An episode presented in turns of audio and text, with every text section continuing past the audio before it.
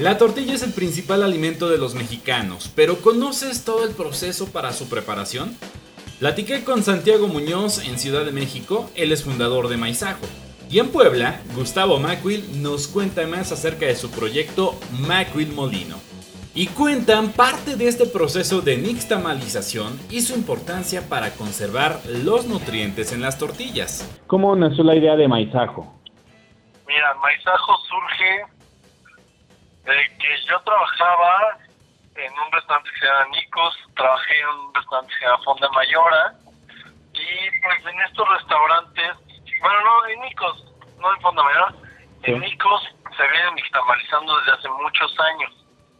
Entonces, eh, pues yo ahí fue el primer lugar donde escuché la palabra nixtamal y conocí este proceso. Y a partir de ahí, pues, que creó mucha curiosidad en mí y empecé a investigar, a alguna feria de maíz, este, y el punto, la gota que derramó el vaso ya ahí realmente fue que yo llegaba a casa a mi mamá muchas veces un día en específico, eh, noté una diferencia demasiado grande entre la tortilla que yo estaba comiendo en México, que era tortilla a mano, caramelizada y recién hecha, y la tortilla de la que salía en casa de mi mamá pues estaba sin sabor, pieza, eh, y entonces ahí me quedó mucha curiosidad y dije, a ver, ¿por qué, por qué estas diferencias? Eh, y a partir de ahí pues ya platicando con Gerardo Vázquez que él fundó al final Maizajo conmigo, este, pues platicando, había la necesidad, vimos una necesidad real y como eh, yo lo tomé como una responsabilidad de ser cocinero mexicano y dar algo a mi país, ¿no? O sea, retornar algo. Y dije, pues es que tenemos que estudiar el, maíz, tenemos que estudiar el nixtamal, aprender de él y difundir toda esta información. O sea, realmente por eso es que nace Manchajo, ¿no? Por, por la necesidad de decir, oye, no conocemos nuestro nuestras raíces. En realidad es el producto más consumido, pero en realidad no lo conocemos, no sabemos qué estamos comiendo, no sabemos qué maíz es el que nos están dando en la tortillería y literalmente de ahí nace. Ahora, ¿qué, ¿qué es este proceso de nixtamalización? Quizá no muchos lo conocemos. ¿A qué se refiere? ¿Al previo a la masa o en sí qué, qué, qué define? Mira, es una técnica, el nixtamal como tal es la técnica eh, en Mesoamérica desde hace 5.000 años aproximadamente, que, se, que se basa en cocer el maíz en agua con cal y el maíz, ¿no? O sea, coces el maíz con agua y cal. ¿Qué es lo que hace el nixtamal? Que a partir del nixtamal nosotros podemos hacer digerible el maíz y es la forma que vamos a cocerlo para después moler y obtener la masa de la tortilla. ¿Por qué el nixtamal es importante? Porque nos da muchísimos más nutrientes que la harina de maíz con la que pues, se hacen casi el 90 tortillas, el 90% de las tortillas en México actualmente. Es un tema de nutrición, de bienestar para el cuerpo, ¿no? Porque este proceso nos aporta calcio, nos aporta fibra, nos aporta la misma proteína que tiene el maíz y aparte nos da beneficios en tema de eh, digestión, beneficios de la digestión al cuerpo. ¿Cuál es la diferencia con las harinas? Las harinas no llevan un proceso nixtamal completo. Eh, lo que nosotros hacemos es se cocina con la cal y todo y se deja reposar. Cuando tú dejas reposar el maíz, todos estos beneficios, eh, obtienes todos estos beneficios de fibra y todo. Si tú no dejas reposar el maíz, que es lo que se hace con las harinas, el maíz ellos lo cocen con cal y de inmediato lo, lo, drenan, lo secan y lo, lo hacen polvo, ¿no? Y ahí es cuando ellos le agregan que zinc, que vitaminas, pero le necesitan agregar esto porque el proceso no se los dio. Claro. Ahora, ustedes como maizajo, ¿qué, ¿qué maíz es el que trabajan? Ah, eso es algo muy importante. Nosotros trabajamos puro maíz criollo o nativo. Eh, este maíz pues es maíz eh, que es de pequeños productores. Este maíz de pequeños productores eh, no tiene agroquímicos, eh, son semillas que en su mayor parte son heredadas de generación tras generación. Maizajo surge también por la necesidad de cuidar nuestros maíces criollos, porque tenemos el riesgo eh, de perder las 64 variedades, 64 razas de maíz que tenemos en México ante las industrias, ante las empresas como Monsanto que quieren meter maíces transgénicos eh, a México, ¿no? Actualmente está prohibido sembrar maíz transgénico en México. Eh, ¿Y cuáles, por ejemplo, serían las los riesgos de tener maíz transgénico? Pues que literalmente es un maíz tan controlado y diseñado para que no le pase nada ante cualquier eventualidad, que estaríamos hablando de que el chile, eh, el amaranto, el frijol, el mismo huitlacoche que crece todo con el maíz, que se llama milpa, este policultivo, que pues literalmente ya no lo necesitamos porque el grano ya está diseñado para, para que crezca sin nada de esto. Entonces es por eso la importancia para nosotros del maíz criollo, pagar precios justos, que un precio justo para nosotros es un precio del productor, muchas veces, bueno, muchas veces la verdad es que el productor nos fija sus precios, pero la calidad del maíz es mejor. ¿Cuál es la diferencia también? Por ejemplo, por una hectárea de maíz criollo vamos obteniendo 4 toneladas de maíz. Y en una hectárea de maíz híbrido transgénico, mínimo obtienen 10, 12 toneladas. ¿no? Entonces, sí es muy grande la diferencia y por eso la diferencia de precios. Aparte de que este tipo de maíz eh, tiene mejor sabor. Es que sí es un tanto complicado esa parte, ¿no? Porque finalmente eh, el campesino, el productor de maíz, pues eh, busca las semillas que les ayuden a tener pues mayor cantidad de, de, maíz. Entonces sí me parece complicado. ¿Qué tan qué tanta es la diferencia en cuanto al precio ya del, de la tortilla, del producto final del que se compra en cualquier tortillería y el que hacen ustedes? Pues podemos decir que es el doble. O sea, una tortilla, un kilo de tortilla yo creo que ahorita anda costando 15, 16 pesos, nosotros andamos en la tortilla más barata que tenemos en 30. Ok. Ahora, una persona común, un usuario de una tortillería, ¿qué debe de valorar en la tortilla? Porque muchas veces no nos damos cuenta. ¿Qué elementos eh, tendrían que llamarnos la atención para que pues vayamos a buscar mejores productos? Mira, en primer lugar está que sea un maíz nixtamalizado, que no sea de harina.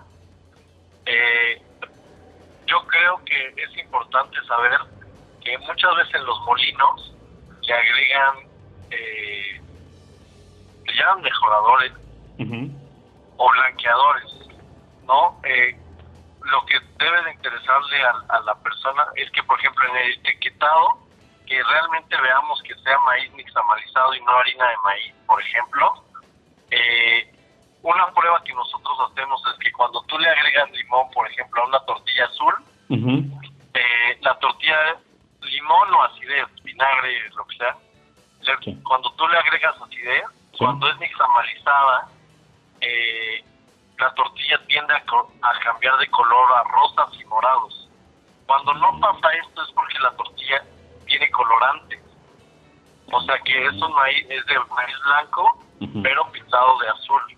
Este es el tipo de cosas, o sea, por ejemplo, sería eso, preguntar eh, o hacer la prueba de acidez para, para ver si realmente están vendiendo una tortilla azul, que no sea de harina, eh, que sea nixtamalizado el maíz. Y ahí yo siempre invito a preguntar a la gente, oye, que, que en donde compren las tortillas se fijen qué hay detrás, ¿no? Si hay costales de, de harina, si hay costales de maíz, eh, ahorita es muy complicado pedir a todo el mundo y de aquí a 30 años yo creo, 40, sería ilógico para mí decir, no, que toda la tortilla tiene que ser de maíz criollo y nixtamalizada. La verdad es que no se puede ahorita, ¿no? Porque somos muchos, pero mínimo fijarnos que sea tortilla eh, de una masa nixtamalizada para, para, para que tengamos al menos mejores nutrientes al consumirla. Ahora, ¿a ustedes cómo los pueden contactar? Porque además de tener productos ya elaborados eh, de, a base de maíz, también eh, se dedican a, asesorar al público. Exactamente. Nosotros, de hecho, damos talleres.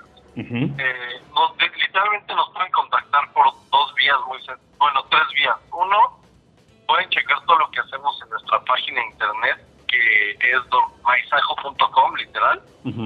Eh, la otra es que nos pueden contactar al WhatsApp de la empresa, que es este mismo número, y eh, o directamente en la sucursal, porque nosotros pues tenemos venta, o sea, tú puedes llegar directo a, a Maizajo, a la sucursal y comprar tus tortillas, tus gorditas o tus eh, o hasta comida que tenemos, no todo para llevar. ¿Qué posibilidad existe de tener esos esos productos que se puedan conservar por más tiempo para llegar a otras ciudades? Eh, no, sí, mira, hay gente que se lo ha llevado a... a, a están unas personas que llevan unas tortillas a Amsterdam. O sea, sí, hay, sí, sí dura, porque además todo lo tenemos empacado al vacío, ah. pero lo importante de esto es que viaje, o sea, viaje y se meta a refrigerar, ¿no? O sea, la verdad es que nosotros, nuestro stock te puedo decir que es todo fresco. O sea, casi, casi todos los días tenemos el producto recién hecho. O sea, y no dura, no nos dura el producto más de dos días porque también nos interesa que sea muy fresco, aunque esté todo empacado al vacío. eh, pero sí, la verdad es que tú puedes pedirlo y si tienes un viaje, pues viajas y llegas a refrigerar, ¿no? Hasta en, congelación, por ejemplo, una vez nosotros nos fuimos a Rusia y, el producto nos lo habíamos congelado, tuvimos problemas en la escala, pasaron 24 horas hasta que llegamos a Moscú y pudimos todavía utilizar el producto otros 3, 4 días.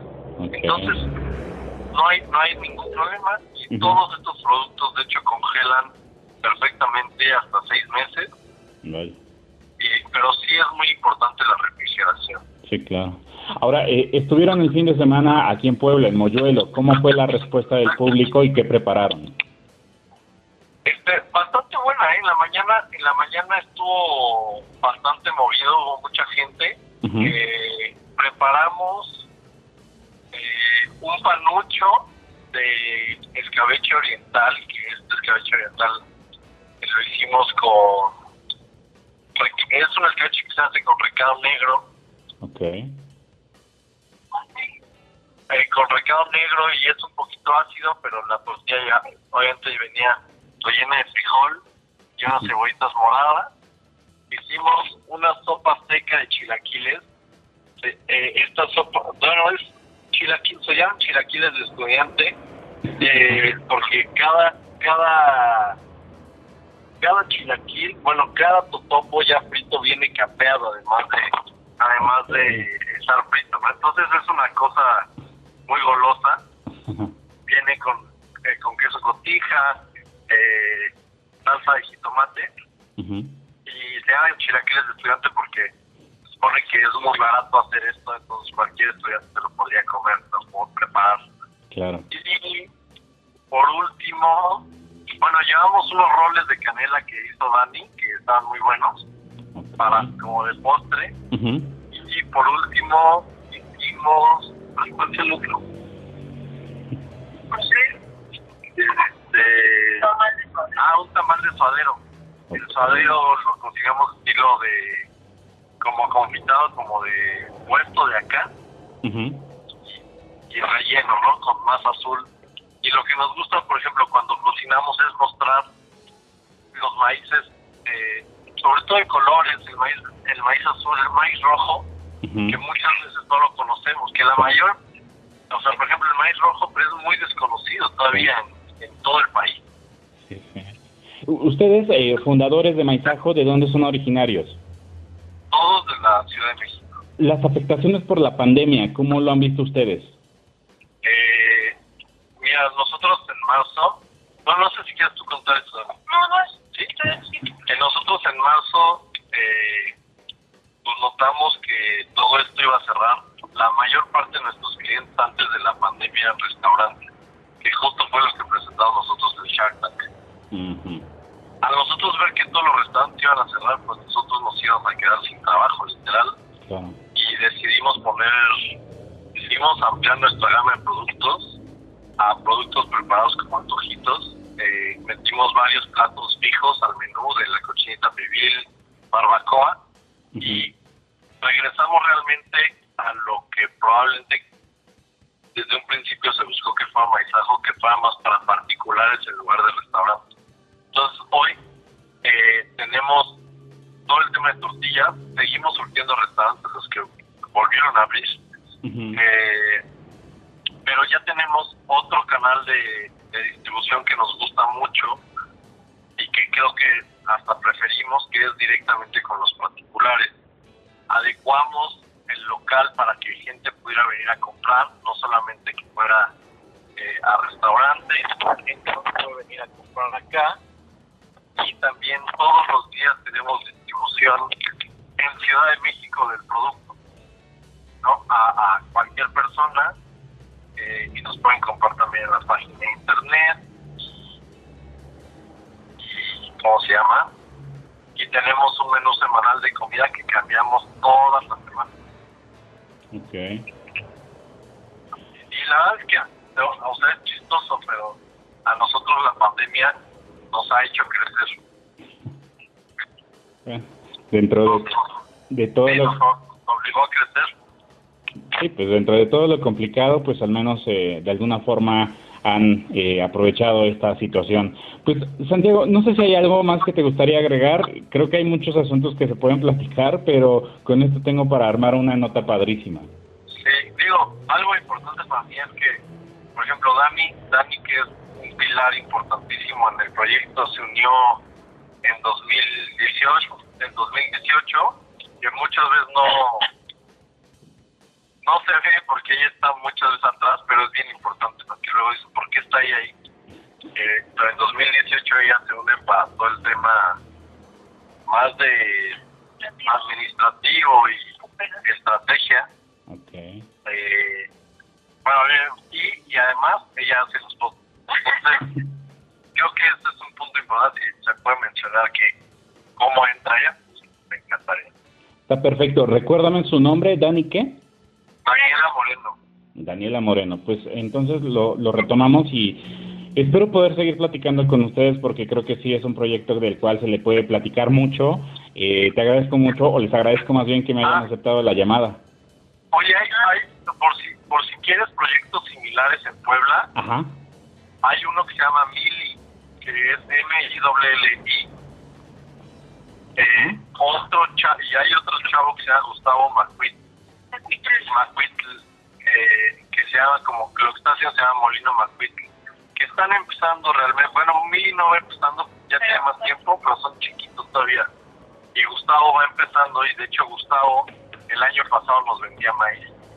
Entonces, esos son proyectos que hay en Puebla que creo que vale la pena mencionar. Pues está buenísimo, porque se necesita en definitiva seguir trabajando esto.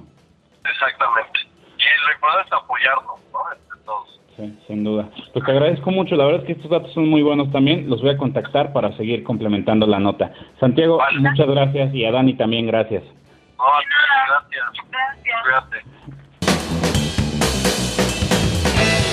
Pues fíjate que estuve platicando con eh, los amigos de Maizajo, hablando acerca de este proyecto y ya al final me dijeron, oye, pues es que en Puebla también están haciendo cosas muy padres entonces, eh, quería saber cuál es el proyecto que tú estás trabajando. En mi caso, por ejemplo, mi familia siempre ha sido campesina.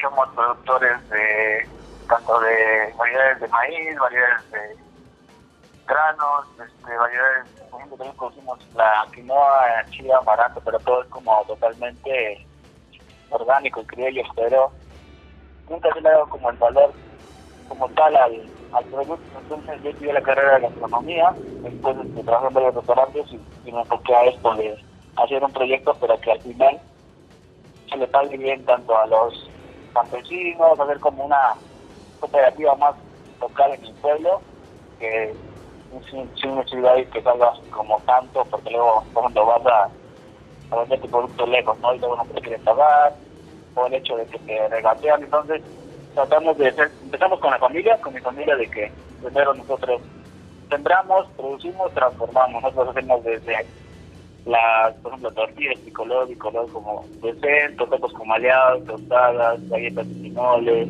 También damos asesorías para las personas quieren poner sus molinos, tanto apenas me llegaron que vinieron de Monterrey, otros que llegaron de Puerto, y como todos eso les, les digo todo lo que conlleva y cuáles son como sus ventajas y sus desventajas. Por ejemplo, en, en el puerto no pueden utilizar como maíces más delicados por el hecho de la temperatura, entonces no les conviene porque son cosas que se deben de acelerar, no van a tener muchas pérdidas, entonces no les conviene tener granos débiles, sino tienen que ser como más duros, más con un poco más de cal, cosas así. Entonces trabajamos como un poco de todo y la idea del molino es como satisfacer toda esta la parte de restaurantes, este, hoteles, ofreciéndoles una buena tortilla, una buena masa y también dándoles estas teorías de cómo nixtamalizar cada grano, el tiempo que lleva, todo esto.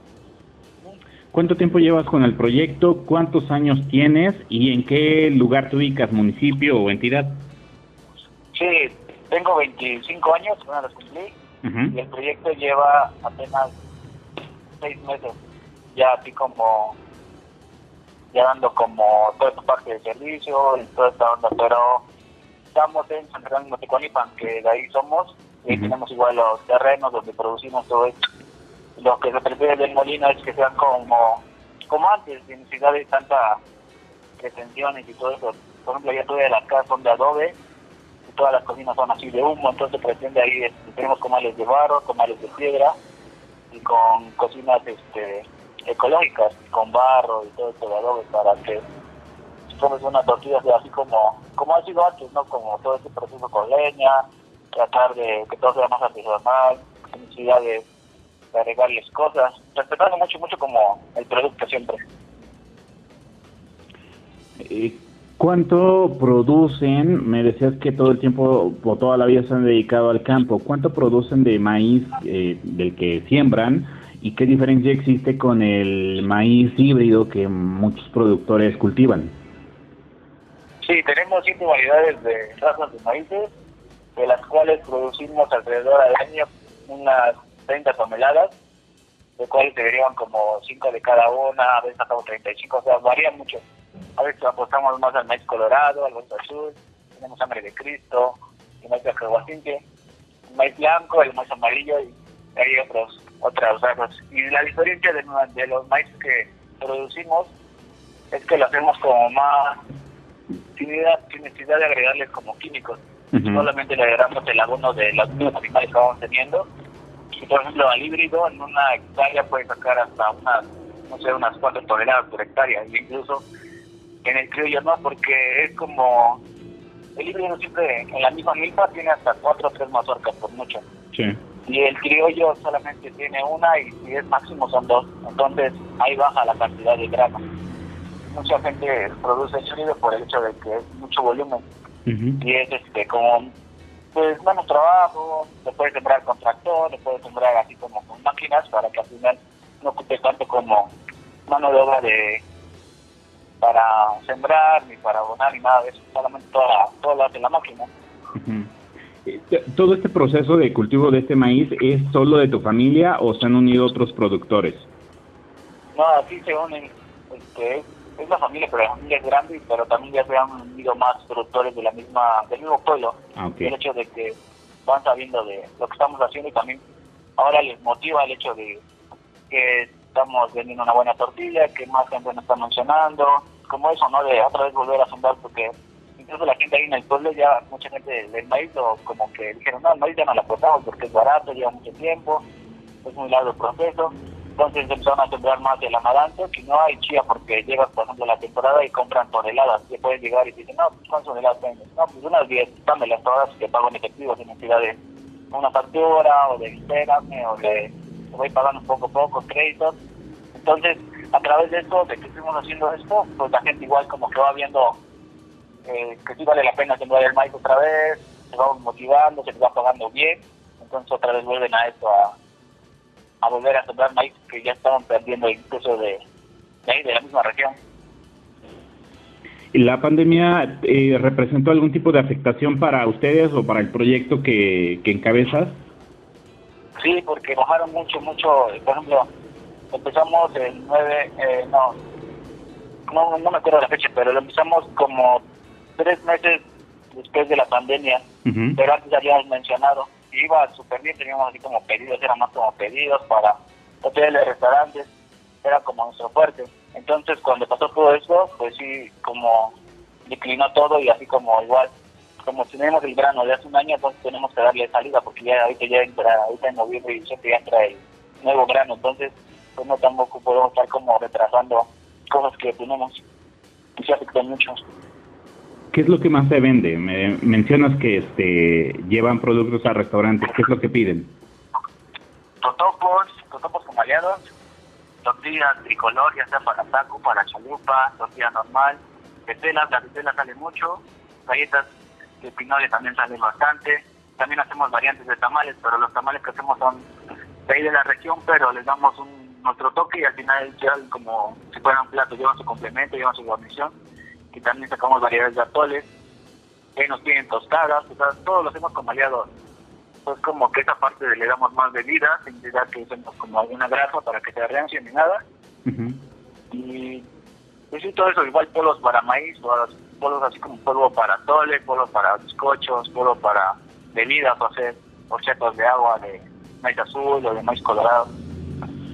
Al final sí como que fluye un poco un poco de todo, porque siempre nos hacen pedidos y lleva tela, llevan atole, llevan tamales, de todo. Incluso ahí metemos también las frutas de temporada y las verduras que nos vamos echando. Entonces hacemos como una tipo canasta y ya es como el puerto. Pero en los restaurantes es más así como todos los derivados del maíz que Este tipo de alimentos podría ser mucho más caro y por lo tanto más, ¿cómo decirlo? Más para un público selecto.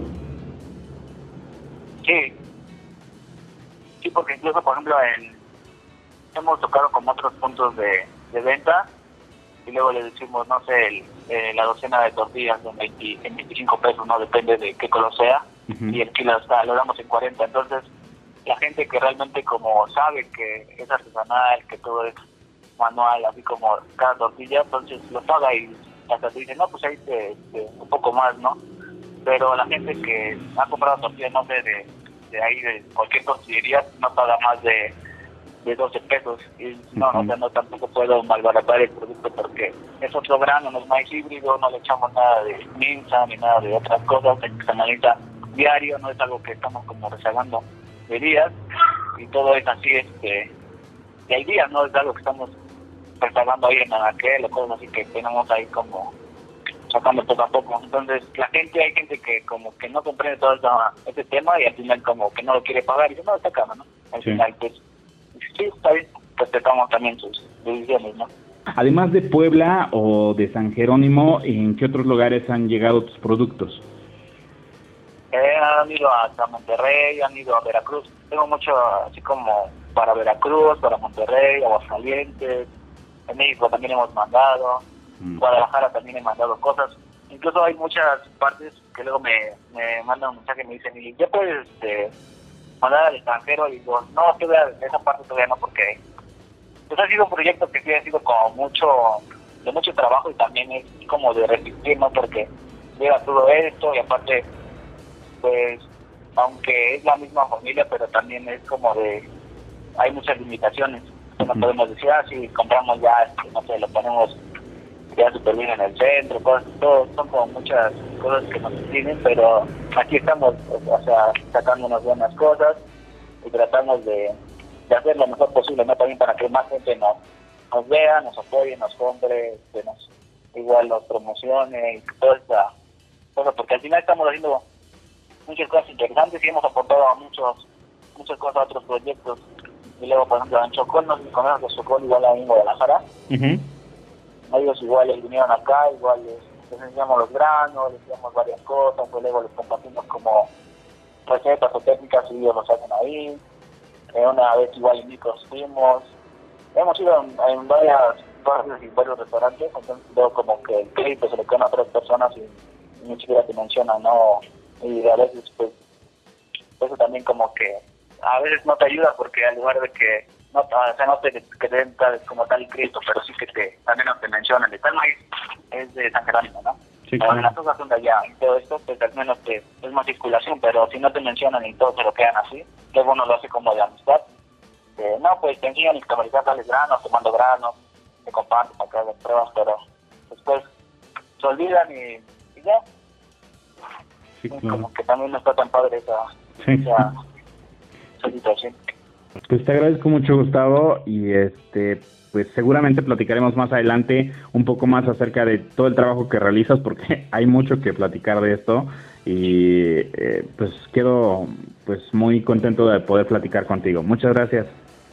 No, al contrario, muchas gracias. Ya cuando, cuando aquí en Puebla o cuando gustes, ¿qué te esperamos para que igual pruebes un poco de todo esto y también veas los productos, pruebas las diferencias, las, diferencias de cada maíz, de cada cosa, para que lo ocupamos, para que no, como la parte que se tendría que hacer, ¿no? Porque muchos quieren hacer como la parte de maíz amarillo o siempre tamales, no, o sea, buscar realmente cuál es la, la variante adecuada para hacer cada cosa, porque se comporta muy, muy diferente cada grano, así como esa parte. cuando busques aquí estamos. Muchísimas gracias, te mando un abrazo. Gracias por llegar al final de este episodio. Ahora tienes herramientas para tomar mejores decisiones. Soy Javier Garzón y te espero en los próximos episodios.